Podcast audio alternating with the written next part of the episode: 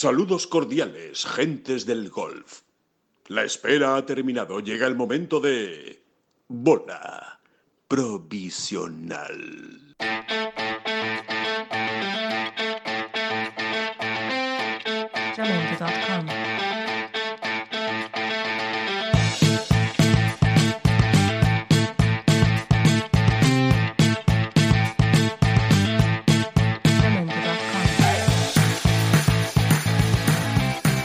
Hola, ¿qué tal a todos? Muy buenas y bienvenidos a una nueva bola provisional. Eh, seguimos, seguimos ya en esta en este mes de mayo y en esta, bueno, eh, esa desescalada, ¿no? Que cada uno le ponga el nombre que quiera, pero bueno, yo creo que desescalada lo entiende todo el mundo, este ir poco a poco recuperando la normalidad. Ya hemos visto a un campo de golf en acción, que es eh, Tecina Golf, y seguramente a partir del lunes que viene, del lunes 11 de mayo, vamos a ver muchos más campos en España. Ojalá sean todos los, posibles y todos los que puedan abrir, y, y muchos jugadores de golf eh, ya practicando, ¿no? Y jugando y jugando sus vueltas.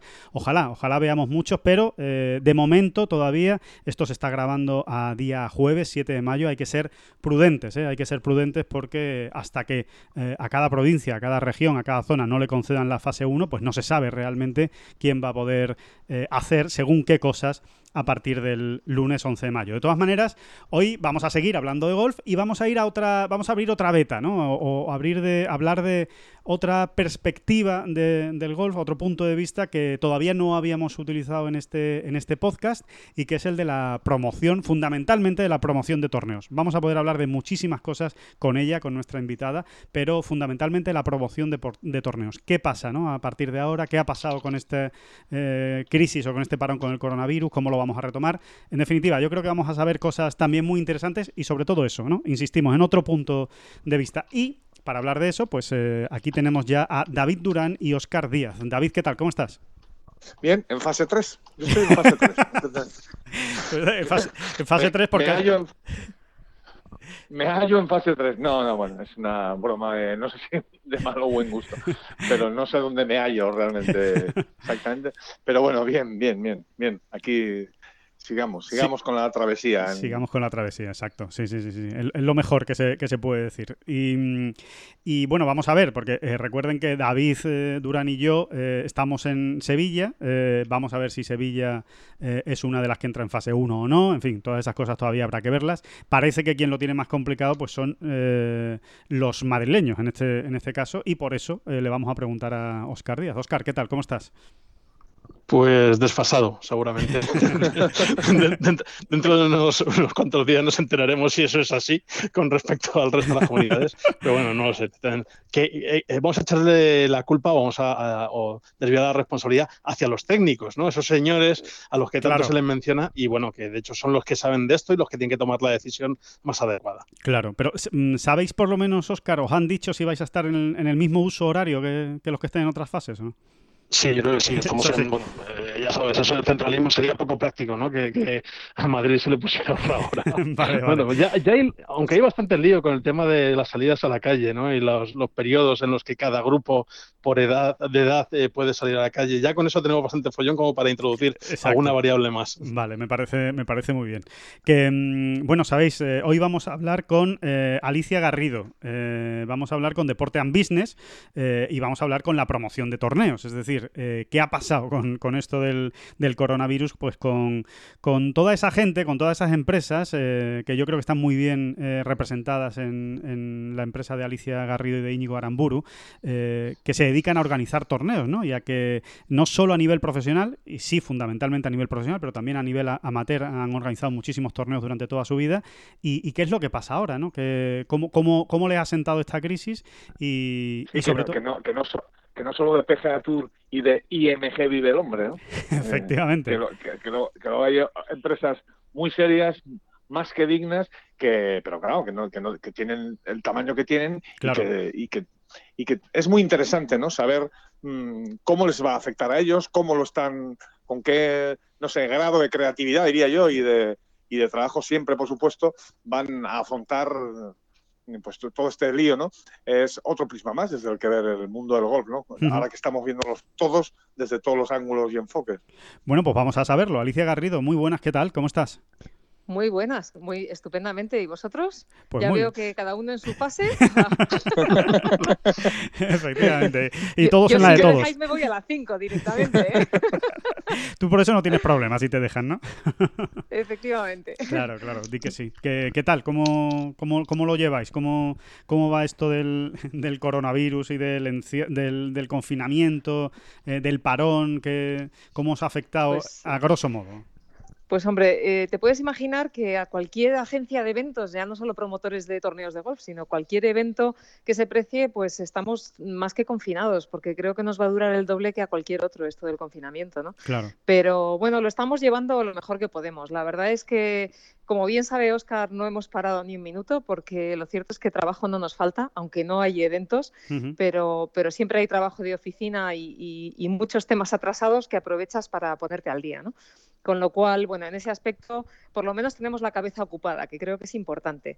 Eh, pero bueno, hablando de los eventos, eh, pues ¿qué os voy a contar? De momento, nosotros ahora mismo eh, hemos pospuesto el máximo de eventos que hemos podido para intentar no cancelar y ahora mismo tenemos previsto comenzar a primeros de septiembre si todo va bien y las fases evolucionan como deberían en todas las provincias, pues a primeros de septiembre comenzaríamos tanto con los eventos profesionales como con los eventos amateurs.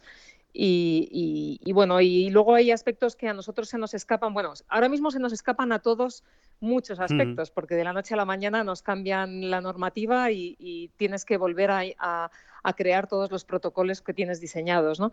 Pero, pero lo cierto es que eh, además de los protocolos eh, que, que rijan en España, tendremos también eh, que ver qué sucede con el resto de países, porque al final, cuando promueves torneos del circuito europeo, y, y hay tantísimas nacionalidades involucradas, pues no solo es un problema de poder viajar aquí entre provincias, que eso quizás para un Santander Golf Tour, que es un circuito eminentemente nacional, pues no pasa nada, pero para un Ladies European Tour, pues si no pueden viajar las francesas, las inglesas o las argentinas, pues quizás el tour no va a poder arrancar, con lo cual, con total incertidumbre, Claro. si os soy Oye, sincera. Alicia, antes de nada, ¿por qué, para, para todos los oyentes, ¿por qué no nos haces una radiografía así de, de, de quiénes sois? ¿Y qué eventos lleváis ahora mismo? ¿Qué, cu- ¿Cuál es vuestra cartera ahora mismo? ¿Cuál es vuestro cuál es el mapa de Deporte and Business? Radiografía Para- de deporte. en business. Yo creo Sí, que eso lo haría. Oscar mucho mejor que yo. pero- Bueno, Pero en un papel un tanto difuso, así,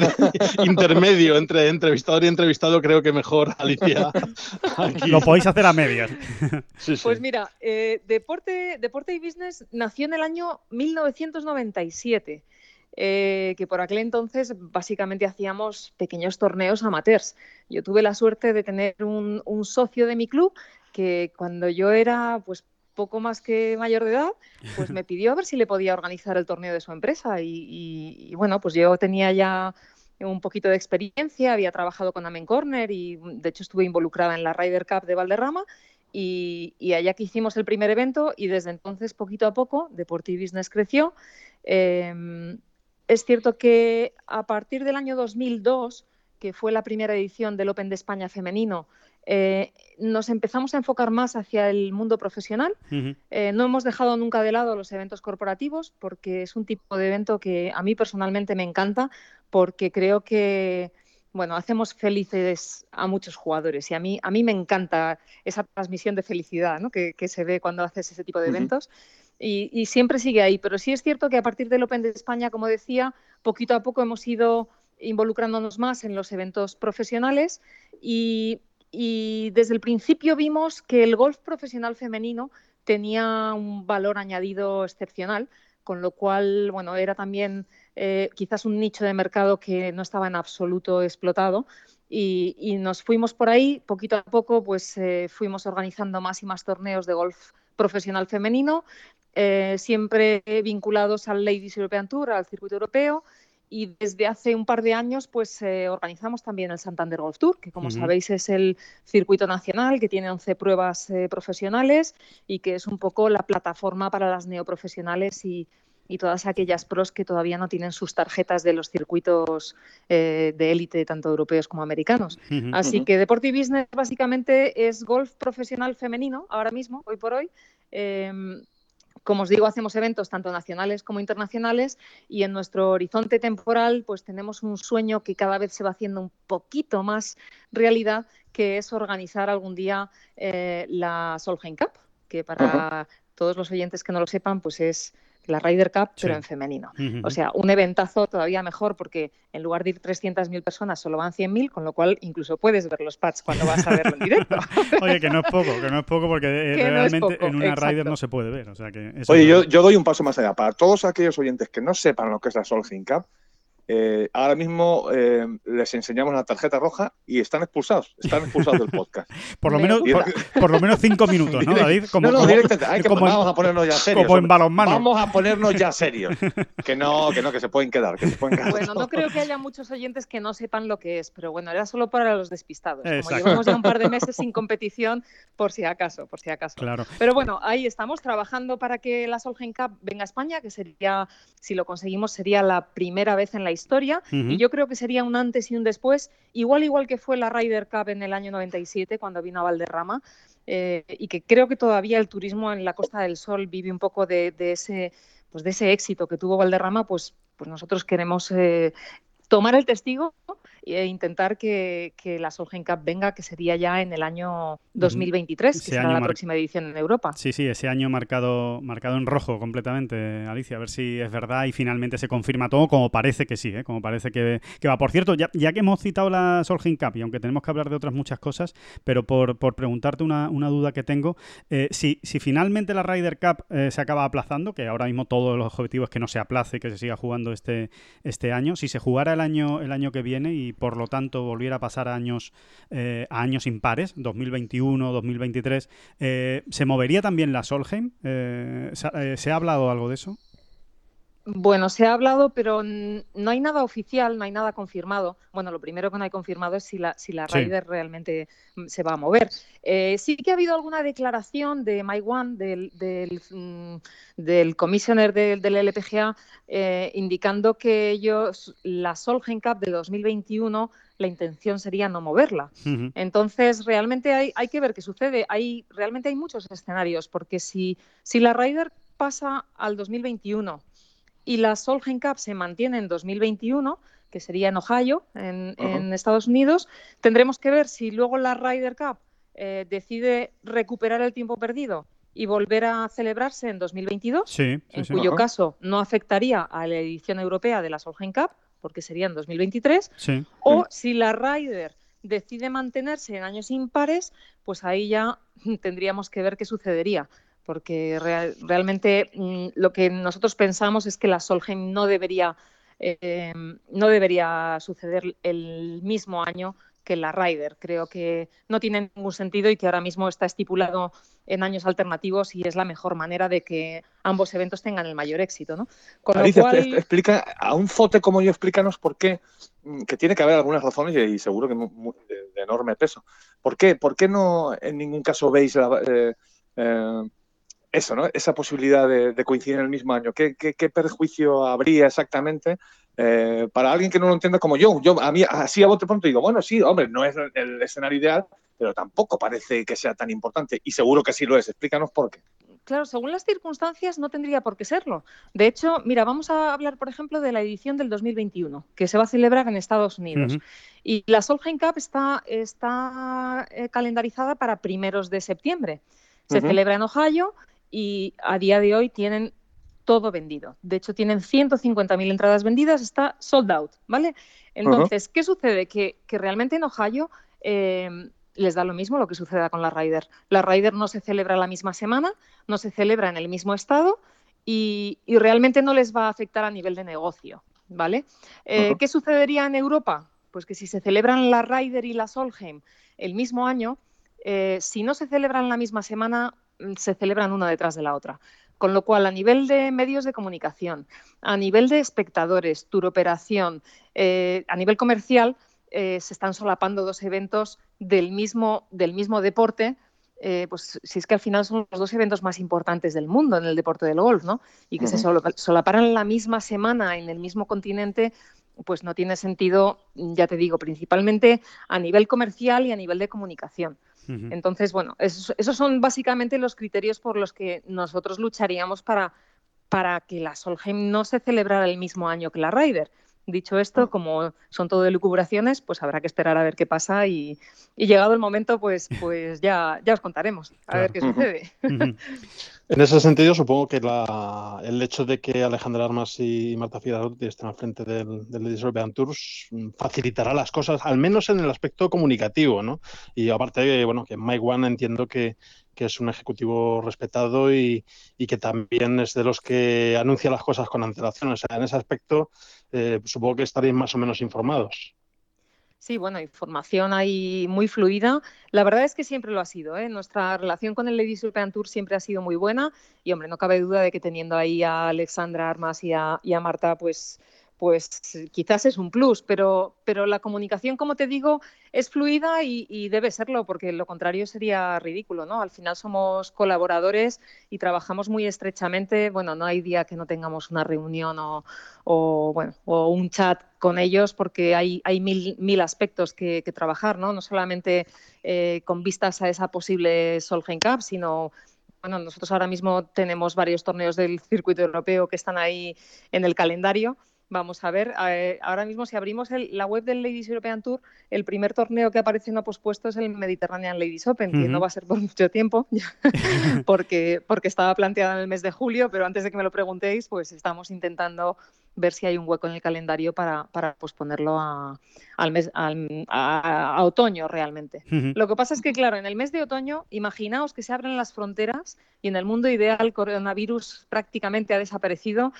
Eh, los, calendarios de absolutamente todos los circuitos van a coincidir con lo cual eh, el pez grande se va a comer al chico y veremos a ver qué hueco queda en el calendario decente para bueno pues para un torneo del, circuito europeo como puede ser el Mediterranean Ladies Open que llevábamos tres ediciones en las que estábamos acostumbrados a tener a Carlota a Ciganda a Zara Muñoz o incluso a las dos.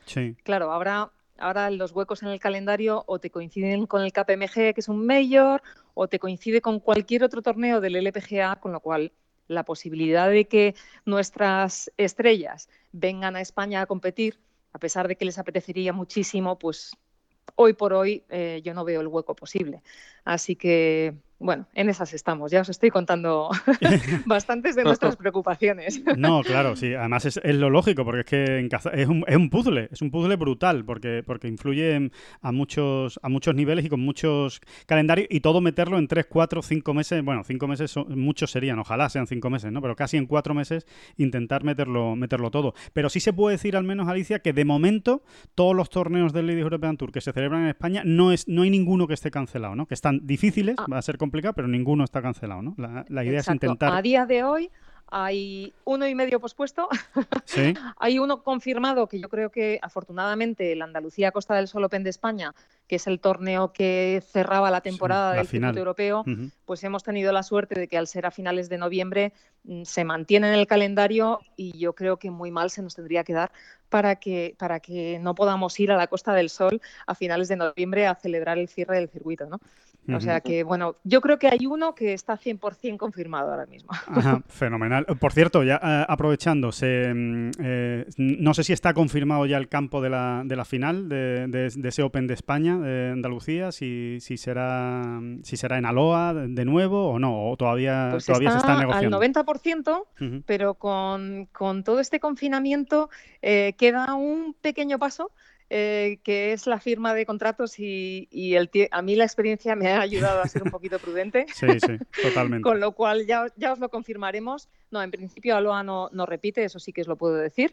Eh, la idea del, la Andalucía Costa del Sol Open de España es, es que bueno, pues que vaya rotando por diferentes campos entre la zona de Marbella y Benavís y, bueno, pues eh, en breve yo espero que os podamos decir ya cuál, cuál será el escenario de ese torneazo, porque ya sabéis que este año eh, el Open de España no solo es el último de la temporada, sino que ha doblado su montante en premios, va a ser donde se va a dilucidar quién será la ganadora del orden de mérito, que como sabéis eh, el orden de mérito ahora ha pasado a llamarse Race tu Costa del Sol. Así que, bueno, creo que va a ser una semana muy interesante y muy intensa y que la vamos a disfrutar, si cabe, el doble de lo que la disfrutábamos hasta ahora. Sí, sí, sí. Oye, Alicia, ¿y el, y el, y la sede de campo, lo digo así en voz baja para que no piense nadie que nos está escuchando mucha gente, la sede o campo de la Solheim, alguna cosilla que pudiésemos avanzar a nuestros queridos oyentes. Ay, pues eso. Te lo, he dicho, te lo he dicho en voz baja, ¿lo has oído? Sí, lo hemos pillado, lo, hemos cogido, lo hemos cogido. Bueno, eso sí que, eso sí que es un secreto bien guardado y lo cierto es que lo mismo, todavía no está la sede confirmada al 100%, con lo cual, mientras no haya un anuncio oficial, pues ni tenemos Solheim Cup oficialmente, ni tenemos, por supuesto, campo. Así que yo solo os puedo decir que se está trabajando muy bien y que se está trabajando duro y que, que la sede será espectacular, pero hasta ahí, hasta ahí puedo leer. Em, oye, Alicia, desde el punto de vista de, un promotor, el, hecho de jugar a puerta cerrada, eh, ¿qué, implica? Eh, para que nos hagamos realmente una idea, si nos puedes más o menos eh, explicar con cifras, más o menos en la, en la mano, ¿no? Un torneo, bueno, tu experiencia del Ladies European Tour o del LPGA Tour, que, que los tendrás más a mano, pero que seguro que también sabes del European Tour y del PGA Tour. Con cifras. Más o menos, ¿eh? A, ver, eh, ¿a qué te refieres? ¿A cifras económicas? Sí, económicas, o sea, porque se está hablando mucho de que el European Tour eh, puede volver a puerta cerrada. Si vuelve a puerta cerrada, obviamente no puede tener la misma bolsa de premios, ¿no? Porque tiene muchos menos ingresos. O el caso del PGA Tour, que también, que también se está hablando, ¿no? ¿Sabes qué sucede? Que en el caso del Ladies European Tour, del circuito europeo, bueno, en el norte de Europa es un poquito diferente, pero nosotros en España eh, llevamos muchos años haciendo una labor de, difusión e intentando que, vengan los espectadores a, entender que el golf profesional femenino también es un gran espectáculo. Y hoy por hoy, en ninguno de los torneos que se celebra en España del circuito europeo femenino eh, se cobra la entrada. Es decir, el acceso es gratuito, con lo cual, a efectos económicos, a nosotros en los torneos del circuito europeo que organizamos a día de hoy, no nos supondría ningún menoscabo. ¿Qué sucede? Que no es lo mismo eh, ver un torneo por la tele con público que sin público. Lógicamente, eh, bueno, en el fútbol están hablando de poner en las gradas al público virtual y los aplausos y demás. Podríamos hacer eso, ¿no? Pero, pero, hombre, sin duda el espectáculo mm, yo creo que baja un par de peldaños. Pero ya te digo que para nosotros a nivel económico eso no supondría eh, o sea que no un problema. no debería afectar, por ejemplo, la bolsa de premios, ¿no? En el Ladies European Tour. Si se juegan torneos a puerta cerrada, mm, lo normal. No debería. Lo que sucede lo que sucede es que, claro, eh, las inversiones de los sponsors están vinculadas al nivel de exposición mediático y una parte de esa exposición es la que, la que ofreces en vivo al espectador que, asiste al evento, ¿no? Con lo cual sí que hay un pequeño, hay un pequeño descalabro, pero, pero realmente si se consiguieran que las horas de televisión eh, fueran las mismas, mm, siempre que los sponsors tengan un, una situación económica equivalente a antes de la crisis, pues, pues no debería afectar demasiado. También es verdad que estamos en un momento de mucha incertidumbre y hay muchas empresas que están viendo un futuro muy negro, con lo cual yo entiendo que hay sectores que lo están pasando mal y que lo van a pasar muy mal después de, de la crisis, ¿no? después del confinamiento. Entonces, ya no tanto es por los espectadores como por la situación económica que se nos avecina. Claro. Es incierto también, ¿eh? En ese aspecto, Alicia, eh, supongo que este año será un año de urgencias, un año de casi de buscar soluciones si las hay, y muchas de ellas se van a quedar por el camino porque no va a haber tiempo para ejecutarlas. Lo que dices, hay torneos que están pospuestos, pero a ver qué pasa con ellos. Eh, más que la reacción de los sponsors a corto plazo, es decir, lo que pasa este año, que es un año complicado, eh, ¿qué sensación tienes con los patrocinadores de cara a 2021 en adelante? ¿Tienes una respuesta razonable? ¿Tienes expectativas razonables? ¿O efectivamente hay gente que está pensando en el posible impacto que puede tener la crisis en su empresa y está aparcando o dejando en segundo plano los patrocinios deportivos? ¿Cómo os puede afectar en ese aspecto como empresa promotora de grandes eventos deportivos? Mira, yo quiero pensar que para salir de una crisis en las empresas eh, prevalecerá la idea de seguir apostando eh, por la promoción y por los eventos porque realmente eh, forman parte importante del negocio. Pero sí es cierto que habrá muchas empresas que lejos de ver la crisis como una oportunidad de crecimiento, lo que van a ver es un inminente ahorro de costes. Y en el ahorro de costes está, está la muerte de las empresas al final, ¿no? Claro. Porque, porque realmente si no te promocionas, pues no puedes salir de ese, de ese hoyo en el que te has metido. Yo quiero creer que las empresas van a seguir apostando por los eventos que realmente les merece la pena y, y yo confío plenamente en los eventos que, que hacemos. El golf eh, realmente es que tiene, tiene tantos valores para, para, una empresa patrocinadora que yo quiero creer que, que va a seguir funcionando. Pero siendo realistas, seguro que se nos avecinan dos o tres años muy difíciles y que tendremos que llamar quizás al doble de puertas a las que llamábamos ahora para conseguir lo mismo. Porque, porque vivimos en un mundo global y yo creo que tenemos que ser, pues eso, realistas, ¿no? Aunque lo cierto es que si me preguntáis a mí, como estoy en este lado de la mesa, pues os diría mm. que la mejor inversión que puede hacer una empresa es en un evento de golf. Por supuesto. Eh, eh, eso es lo que hay que defender, además, es que es lo que, es lo que toca. Aparte bueno, que... es que lo creo, lo creo de verdad. Claro, ¿eh? sí, sí, sí, sí, sí, sí, totalmente. Además, además lo crees de verdad. ¿no?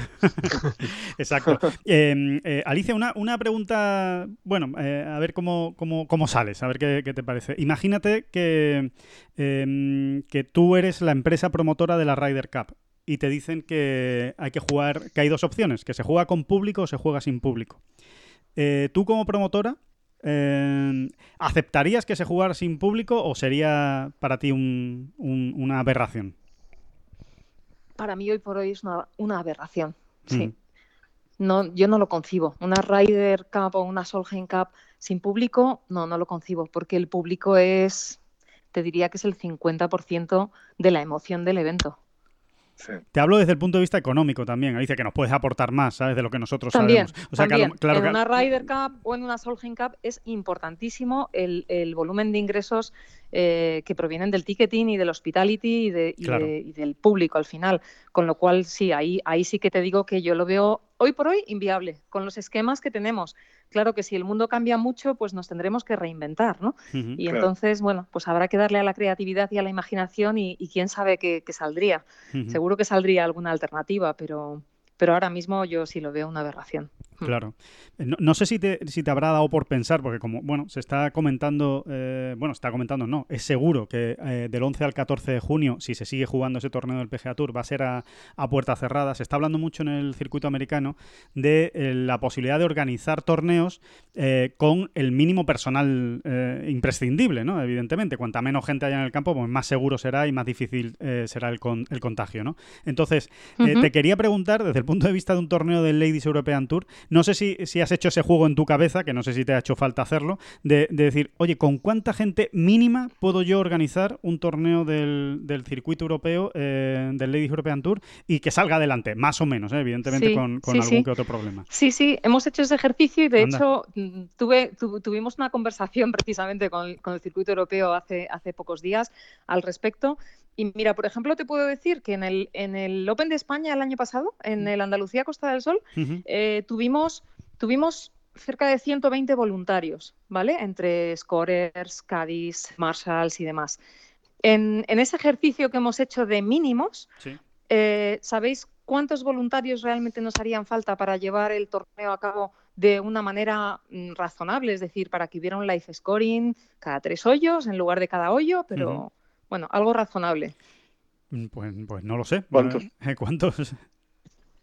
Pues mira, hicimos el, el cálculo realmente con ocho voluntarios Joder. se podría hacer el evento para que, para que saliera bien.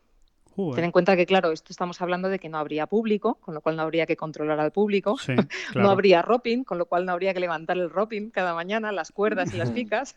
No habría, no habría, fin, habría... No, no habría players lunch tampoco, ¿no? En teoría. Bueno, el Players Lunch, claro, se está hablando hasta de, de, unos food trucks donde pueda, se les pueda dar la comida y que no haya realmente un contacto físico. En fin, sí, sí, sí, sí que se ha hecho todo ese ejercicio uh -huh. y de hecho nosotros tenemos una serie de protocolos desarrollados, más allá del, del protocolo que ha lanzado la, la, Federación Española, unos protocolos de actuación en los propios torneos, ¿no? El cómo se tiene que comportar el jugador desde que llega al club de golf hasta que se va. Uh -huh. eh, en cada momento, incluso protocolos para poder desarrollar proams y que los, y que los eh, amateurs puedan seguir disfrutando de, ese, de esa fórmula que es maravillosa y que, y que solo existe en el mundo del golf, ¿no? que, es el día antes de la competición poder compartir una partida con, uno de tus ídolos. Pues tenemos esos, esos mm, protocolos desarrollados para que se pueda llevar a cabo y para intentar, pues eso, que, el dichoso COVID no, no nos afecte demasiado o en la menor medida posible. A mí me parece muy interesante, o sea, porque yo daba por hecho que, evidentemente, si son una puerta cerrada tampoco habría ProAm, pero sí, ¿no? Pueden ser torneos a puerta cerrada, pero sí que, que haya ProAm, ¿no? Eso lo tenéis contemplado, ¿no? Bueno, claro, ahora mismo lo tenemos contemplado. ¿Qué sucede? Que, hay una serie de protocolos. De hecho, la, Asociación Española de Agencias de Eventos está trabajando en un protocolo para presentar al Gobierno de cara a estipular los eventos como podrían ser. Es decir, ya sabemos pues, que los cócteles son muchísimo más peligrosos que los almuerzos sentados, por ejemplo. Eh, se está hablando de... ahí, hemos matado, perdona Alicia, ahí hemos matado a David. Ahí hemos matado a David, que, él, es mucho más, mucho más de cóctel que de sentarse en una, en una, en una mesa. Sí, sí, los eventos Bueno, a David le mandaremos a su casa, entonces. le, mandaremos el de la casa. David se va al food track, no hay problema. David se va al food track y ya está, no hay problema. Exacto, exacto. Food y, si puedes hacer comidas sentados, pues realmente lo que necesitas son espacios mucho más amplios, porque se está hablando de sentar a seis personas en las mesas redondas donde antes se sentaban diez. Y claro, eso lo que conlleva es que hay muchos campos de golf que no tienen espacio suficiente para para, para, comidas, por ejemplo, de 150 personas. ¿no? Entonces, bueno, todo eso se está trabajando, se está hablando, se están desarrollando los protocolos y ahora lo que tenemos que ver es cuáles se autorizan y cuáles no. Con lo cual, de momento es un trabajo que no sabemos si es en balde, seguro que no, pero, pero no sabemos si será el definitivo. ¿no? hay, que, decir, hay que apuntar también, por otro lado, que esos ocho supuestos ocho voluntarios con los que como mínimos, ¿no? que, con los que podría llevarse a cabo un, un torneo eh, deben pasar un entrenamiento con los Navy SEALs. ¿eh? estáis, ya, estáis ya en ello, ¿no, Alicia? Los habéis mandado a, California. Tienen que pasar allí un, dos meses de entrenamiento, durísimo entrenamiento. Y, eso, eso, o es directamente un contacto con Marvel, ¿no? Para que los ocho tengan nombre y apellido. Thor, Spider-Man, Capitán América. Eh, bueno, tengo que decir que si es con Sol, que eso aquí en España es bastante más fácil que en el norte de Europa, se lleva de otra manera. ¿eh? Pero sí, sí, hay, hay, ahí también tendremos que desarrollar el protocolo de entrenamiento de voluntarios.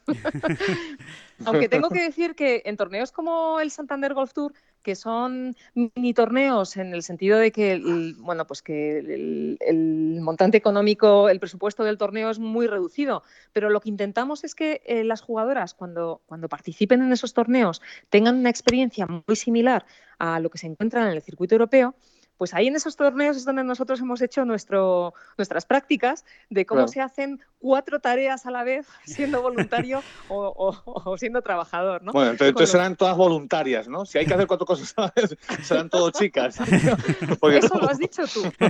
Sí, sí, sí, sí, lo estoy diciendo yo. Es más, es, un piropo en ese aspecto. Es, una realidad. es más, mira, a raíz de esto, aunque no tenga nada que ver, os voy a decir una cosa. El otro día eh, bueno, el otro día, concretamente ayer, salía, pues no me acuerdo en qué telediario, un reportaje sobre, fíjate, ah, vaya hombre, no me acuerdo del nombre del pueblo, bueno, un pueblo de Álava. La Bastida. Que, la Bastida, exacto. Muchas gracias, ya que me lo contaste.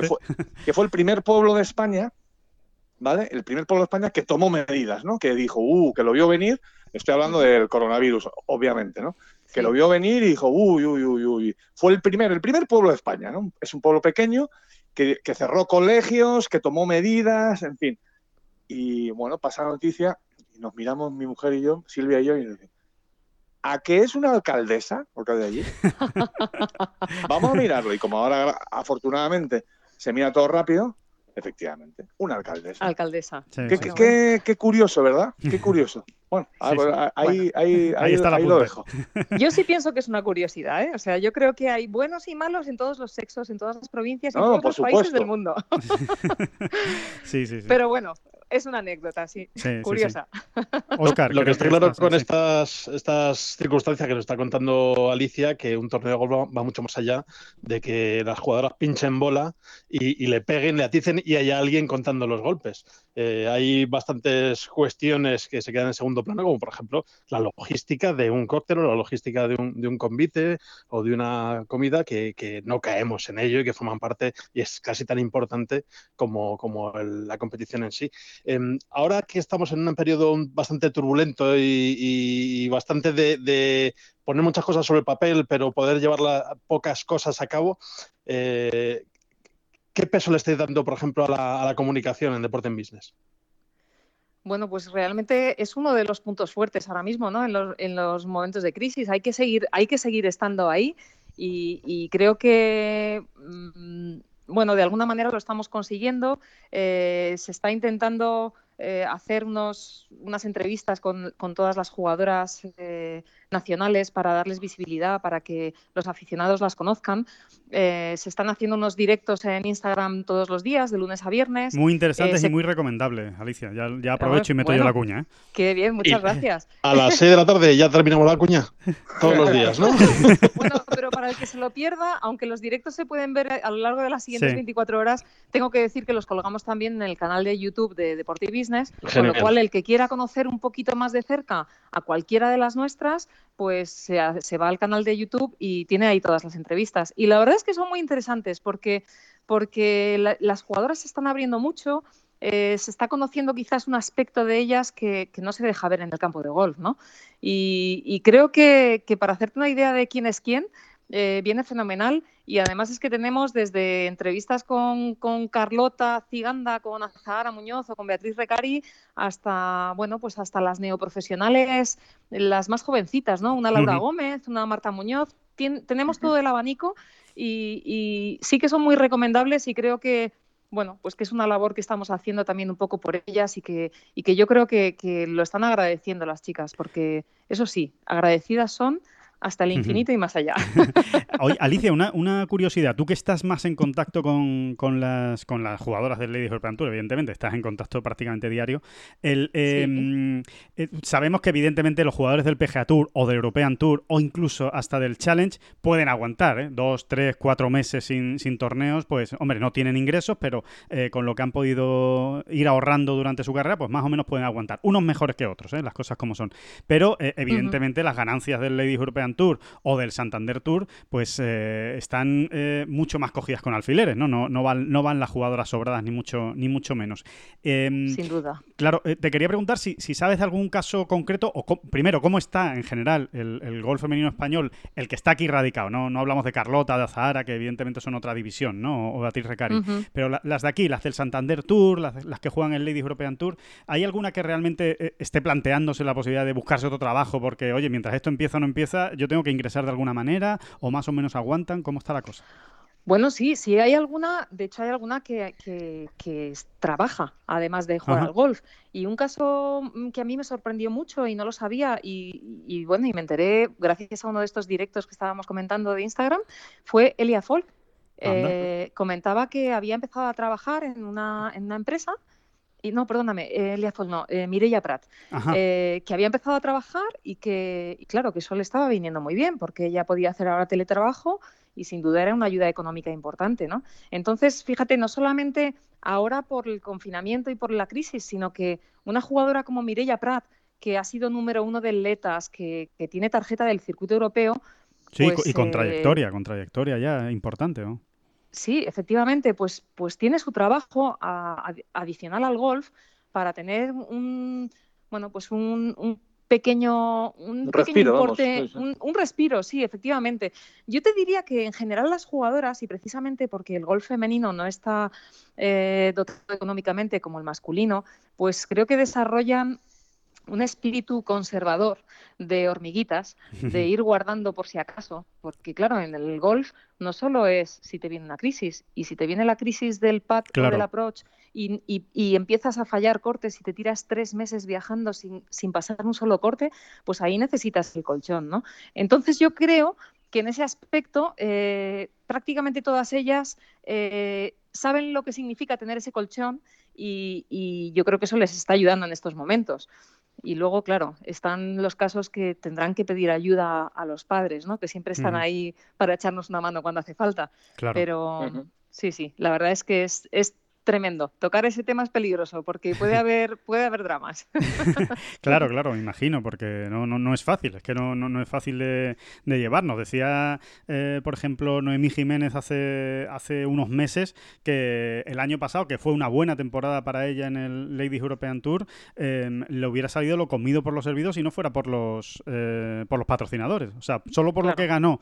Y, y, estamos hablando de un top 30 del Ladies European Tour, ¿no? Noemí Jiménez. Sí, sí. Claro, es que, es que además el año pasado el Ladies European Tour tenía un calendario Encima. pues muy estrecho, muy pequeñito, los viajes eran larguísimos, eh, no coincidían, al final te ibas de Australia a Marruecos y volvías a irte al otro lado del mundo y, y claro, esos viajes son, son carísimos, ¿no? Y, y, y un poco también, eh, precisamente por eso que estáis comentando del tema económico, para nosotros es importante intentar poner en marcha, si no se abrieran fronteras, pues que el Santander Golf Tour eh, reapareciera en septiembre es fundamental para, para, nuestras chicas, porque aunque no pudieran venir las extranjeras a jugar, eh, al final les estamos dando una oportunidad no solo de competir, sino también de poder, de poder ganar un poquito de dinero, ¿no? Claro. Con lo cual, bueno, yo espero que, ya, ya os digo, que aunque aunque las fronteras no estuvieran abiertas, que al menos a nivel nacional el Santander Golf Tour pudiera arrancar después en, del verano. En, en ese sentido, eh, Alicia, Santander, eh, ¿qué os dice? Que ahí están ellos para cuando vosotros, Sí, cuando sí. se pueda empezar y, y cuántas La pruebas, es que, cuántas pruebas sí, podrían el- entrar si empieza en septiembre hasta final Bueno, de tenemos, tenemos calendarizadas las 11 pruebas que teníamos eh, eh, inicialmente, las tenemos a partir de septiembre y, y, bueno, y de hecho tenemos reuniones periódicas con el Banco Santander y ellos están totalmente por la labor. Ellos son los primeros que, si se puede, quieren empezar con el circuito y que no se pierdan ni una sola prueba. La verdad es que es una maravilla tener, tener eh, patrocinadores como, como el Banco Santander. Mm. No sabemos lo que tenemos, ¿eh? Creo que, creo que estas son las típicas cosas que uno se da cuenta cuando las pierde, pero hay que, hay que ser muy consciente de, de lo valioso que es, porque es una, es una maravilla. De hecho, bueno, con ellos precisamente es con los que también estamos desarrollando un sinfín de protocolos para que los torneos se puedan desarrollar, aunque estemos todavía en fase 3, eh, porque, bueno, pues por ejemplo en el, en Santander Golf Tour teníamos la tarjeta electrónica, que ya la teníamos desarrollada en los proams. No sé si habéis jugado un proam del, del Santander Golf Tour en los últimos dos años, pero, pero no existe la tarjeta de papel. La jugadora va con la tarjeta en su móvil y va enseñando a los amateurs el leaderboard en cada momento, con lo cual el nivel de pasión y de excitación de los amateurs llega, llega a extremos de fallar pats de medio metro porque se ven en cabeza.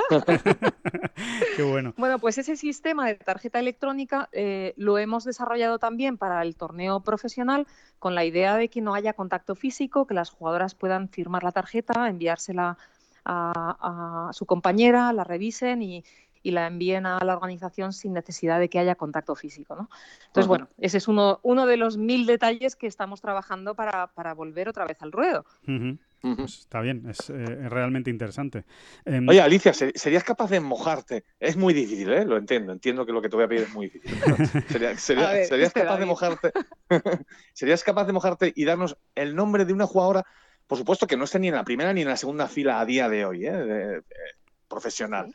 Pero que tú hayas visto algo, al final tú ya has visto a muchas jugadoras, has asistido en primera fila pues a la trayectoria de muchas grandes jugadoras españolas. ¿Nos podrías dar el nombre de alguna que tú digas, uy, esta tiene colgada la etiqueta de LPGA Tour, aunque os pese, ¿no? Porque en cuanto se habla del LPGA Tour ya parece que es más difícil que vengan al LED, ¿no? Pero bueno, pero no nos pesa, ¿eh?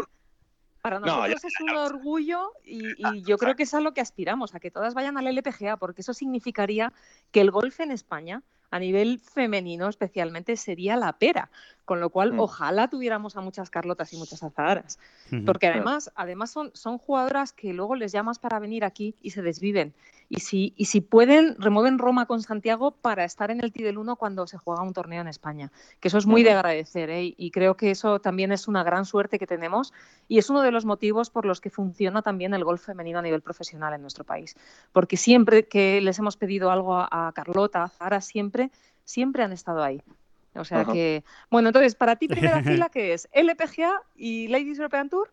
Segunda no, fila, ¿qué es? Cuéntame. No, cuéntame. no, no, no, no, me refiero a que nos des el nombre de, de, una chavala que tú ya estás viendo venir y que dices, puf, esta, aunque, fíjate, incluso aunque sus resultados todavía no sean increíbles, pero que, no sé, que te dé a ti en la nariz, que digas, a esta ya la he- le he colgado yo el, el- el- el- eso, la etiqueta de LPGA Tour porque veo pues, por, Y- por cómo tiene ordenada la cabeza, por cómo es de jugadora, Claro. por supuesto, etcétera. No sé si te atreverías a algún nombre. o- Imagino, no sé, hombre, imagino que si te digo Nuria Iturrios o Luna Sobrón, eso, eso no te vale, ¿no? Porque No, no vale, No. no, vale porque es- no vale. están asomando, están llamando a la puerta ya, ¿no? Vamos ya. Sí, están es-.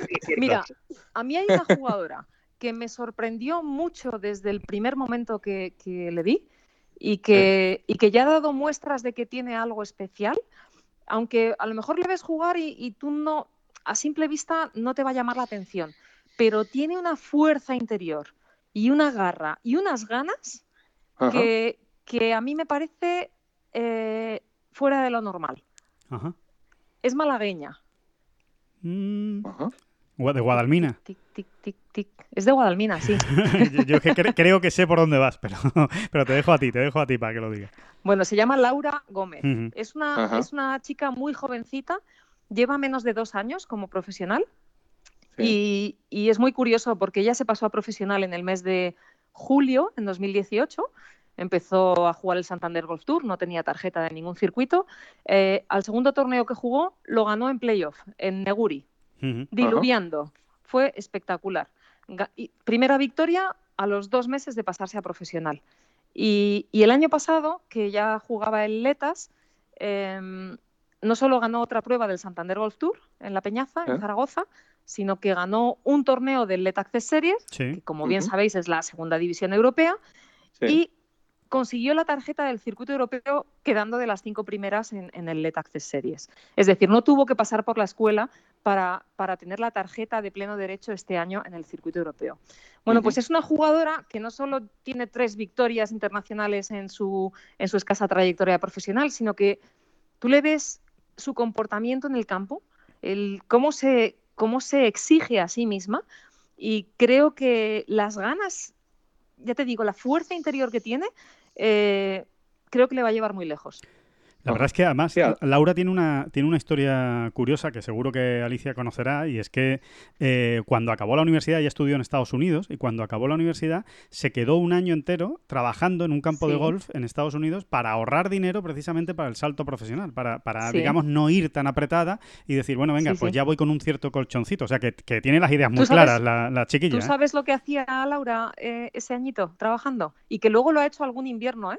Lo ha hecho también otro, creo que los dos inviernos posteriores también lo ha hecho. Ella hacía de Cádiz. De Cádiz. ujú. a- Bueno, pero hacía de Cádiz de Forcadi, porque realmente ella lo que hacía era, eh, bueno, pues dar las caídas a los jugadores y ayudarles a elegir el palo.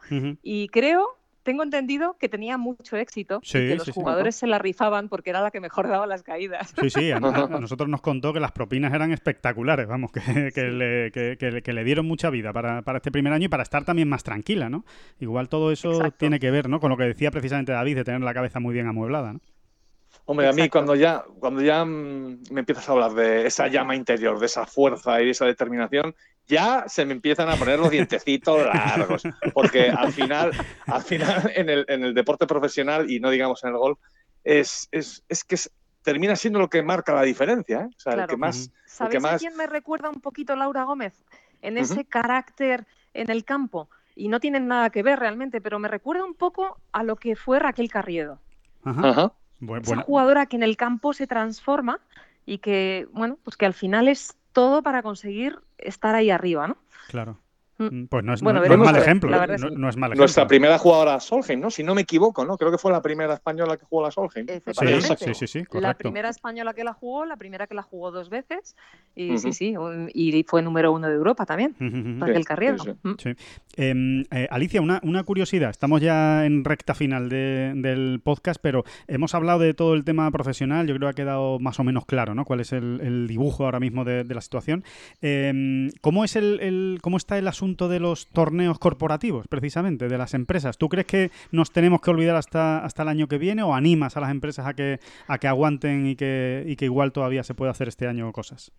No, no, no, claro que los animo. De hecho, de hecho lo que os comentaba que te- hemos trasladado el calendario a partir de septiembre, eh, torneos amateurs corporativos, eh, hemos cancelado un par de ellos nada más. El resto eh, tienen ganas de, de- de hacer los eventos y de hecho es que creo que todos tenemos la misma sensación y coincidimos con los clientes en que el golfista, en cuanto le dejen ir a jugar al golf, está deseando y creo que va a valorar el doble de lo que valoraba una invitación a un, a un evento corporativo, porque, porque realmente este confinamiento nos ha hecho quizás sopesar bien el valor de las cosas, ¿no? y, y el poder asistir a un evento en el que te tratan a cuerpo de rey y que vives una experiencia especial, pues va a ser doble de especial a partir de ahora. Con lo cual, eh, los clientes están por la labor de hacerlo. Sí es cierto que nosotros, los eventos corporativos que, que hacemos hoy por hoy, tienden a ser eventos muy exclusivos que no son, no están masificados. Es decir, estamos hablando de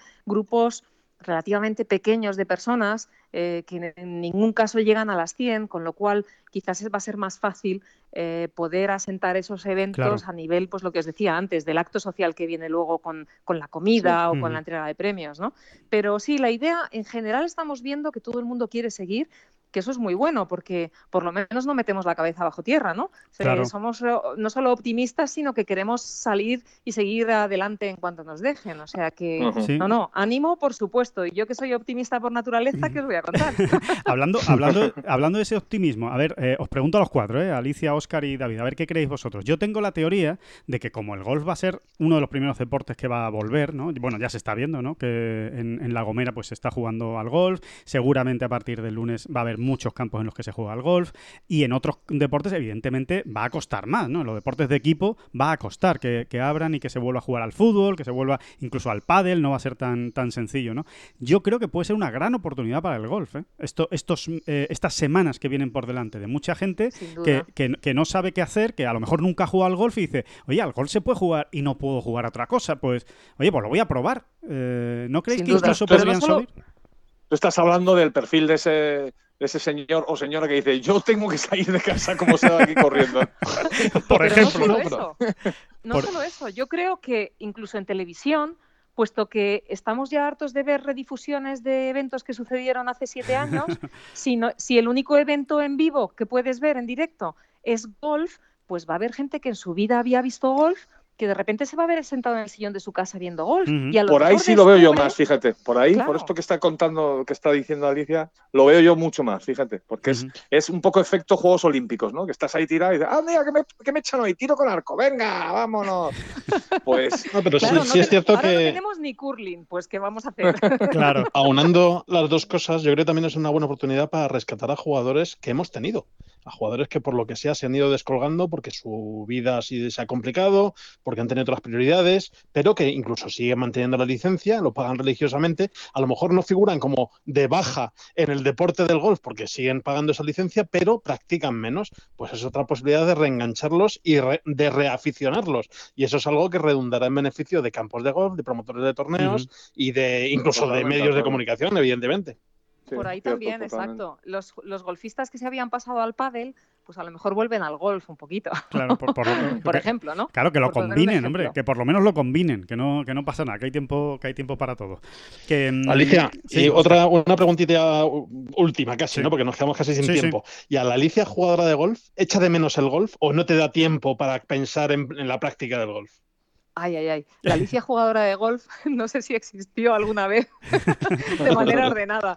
Yo no he jugado nunca demasiado al golf, pero, pero sí, lo cierto es que he hecho, hecho de menos esos partiditos con los amigos, que además es que yo soy una disfrutona, que me río, pero, pero desde el tee del 1 hasta el green del 18. O sea, lo disfruto como una enana. Y sí, lo echo de menos. Sí, la verdad es que sí. Quizás más por el acto social que por el hecho de jugar al golf en sí, ¿eh? también os lo digo. O sea, ¿volveréis a jugar en la primera semana que se pueda? Que os toque? ¿Lo tenéis más o menos planeado? Sí, sí, lo hemos hablado. Lo hemos hablado de hacer un partidito. Sí, de hecho en la oficina ya tenemos ahí un, un foursome.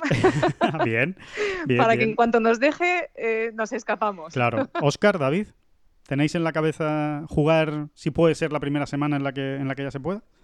Sí, bueno, sí, sí, tengo en la cabeza. A mí me encantaría.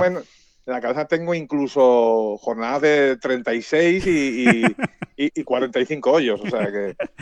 Vale, eso, es lo que tengo en la cabeza, luego ya veremos. Yo fallezco, yo empiezo con 18, ¿eh? que después de estar aquí cumpliendo a rajatabla el asunto del confinamiento, yo creo que ya más de nueve hoyos con la bolsa a cuestas me va a costar. Va, Oscar, yo me voy contigo, porque yo 13 hoyos es perfecto para mí. bueno, pues ya está, ya está el plan, el plan montado, así que fenomenal. Que bueno, que eso, lo dicho, vamos, eh, vamos acabando. Que muchísimas gracias, Alicia. Ha sido una inyección siempre de, optimismo hablar con hablar contigo y, de realidad y de, y de saber cómo están las cosas en el golf femenino. Yo creo que no hay nadie en España, Marta Figueras Dotti y tú, que, sepáis tanto de golf eh, femenino, profesional y amateur ahora mismo en España y, desde luego es un, es un placer y, nos has iluminado. Así que muchas gracias por la pues charla. Muchísimas gracias a vosotros tres y el placer es mío sin duda y muchas gracias por vuestro apoyo al golf profesional femenino. Eh, David, Oscar, que nada, lo dicho, que muchas muchas gracias por estar ahí y a ver si, si la próxima vez que hablemos, bueno, la próxima vez no, porque va a ser dentro de dos días, el sábado, y no habrá tiempo, pero a ver si la semana que viene ya podemos hablar incluso de algún resultado en un campo de golf, quién sabe. Andaremos atentos a, los marcadores, como decía eh, José María García. Y si no lo decía, pues me lo invento. Sí, sí, sí, sí. sí. Exactamente. Muy bien. Pues nada, Oscar, David, ¿ibas a decir algo? Todavía hay un minutito no, si quieres. Nada, no, sencillamente que ahí estaremos, ahí estaremos en esos campos en cuanto nos abran la puerta de Toriles. Muy bien, pues muchas gracias a, todos, Alicia, Oscar, David y muchísimas gracias sobre todo a los que están ahí escuchando eh, cada día este podcast de Bola Provisional. En dos días nos volvemos a escuchar. Muchísimas gracias a todos, hasta luego.